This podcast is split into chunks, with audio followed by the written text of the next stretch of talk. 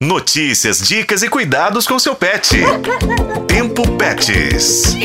A paixão pelos gatos cresce a cada dia e, segundo um levantamento do Instituto Pet Brasil, feito em 2021, sobre o número de animais de estimação no país, a população de felinos foi a que mais cresceu em relação ao ano anterior. Foram 6%, passando de 25 milhões e 600 para 27 milhões e 100 mil. Além de encantadores, os gatos têm hábitos peculiares e precisam de cuidados adequados para a espécie. Por isso eu, Juscelino Ferreira e Daniele Marzano ouvimos uma especialista. Os felinos tendem a esconder quando não estão bem de saúde. É uma forma de defesa deles. A médica veterinária e visitadora da Droga Vet, Júlia Gomes, orienta como é possível identificar quando um gato está sentindo dor ou desconforto. Alguns animais eles podem ficar mais arredios, apáticos ou até se tornar agressivos. É muito comum também a falta de apetite, a sensibilidade ao toque e eles são muito conhecidos pela higiene. Quando há falta desta, também pode ser um sinal. A especialista chama a atenção para as doenças mais comuns dos gatos e alerta para os sintomas da FIV e da FeLV, que tanto preocupam os tutores.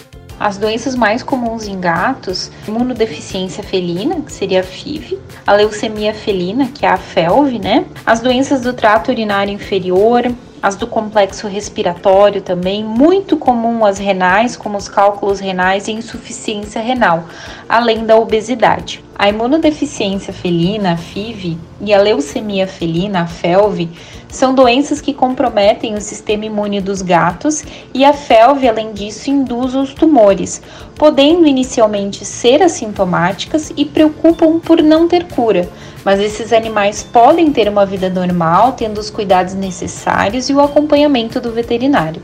A maioria dos tutores de gatos relata que é difícil medicá-los, mas a médica veterinária e visitadora da Droga Vet, Júlia Gomes, tem boas dicas para dar. Hoje, com os manipulados, é possível fazer várias formas farmacêuticas, então o que acaba facilitando muito na hora da medicação desses animais. É, possui o gel transdérmico, por exemplo, que é uma medicação que você consegue aplicar diretamente na face interna da orelha do animal, ele não precisa ingerir a medicação. Ou quando feita oral, possui maneiras de fazer em pasta, calda, molho, utilizando sabores que podem ser atrativos e tornar esse momento de, de medicar o gato algo que não vai estressar e sim que se torne algo mais fácil para fazer no dia a dia para o tutor. Bom, com estas orientações fica muito mais fácil cuidar dos nossos felinos. Então, fiquem atentos e leve-os sempre ao veterinário. Eu sou Juscelino Ferreira e com a colaboração de Daniele Marzano, este foi o podcast Tempo Pets. Acompanhe pelos tocadores de podcast e na FM O Tempo.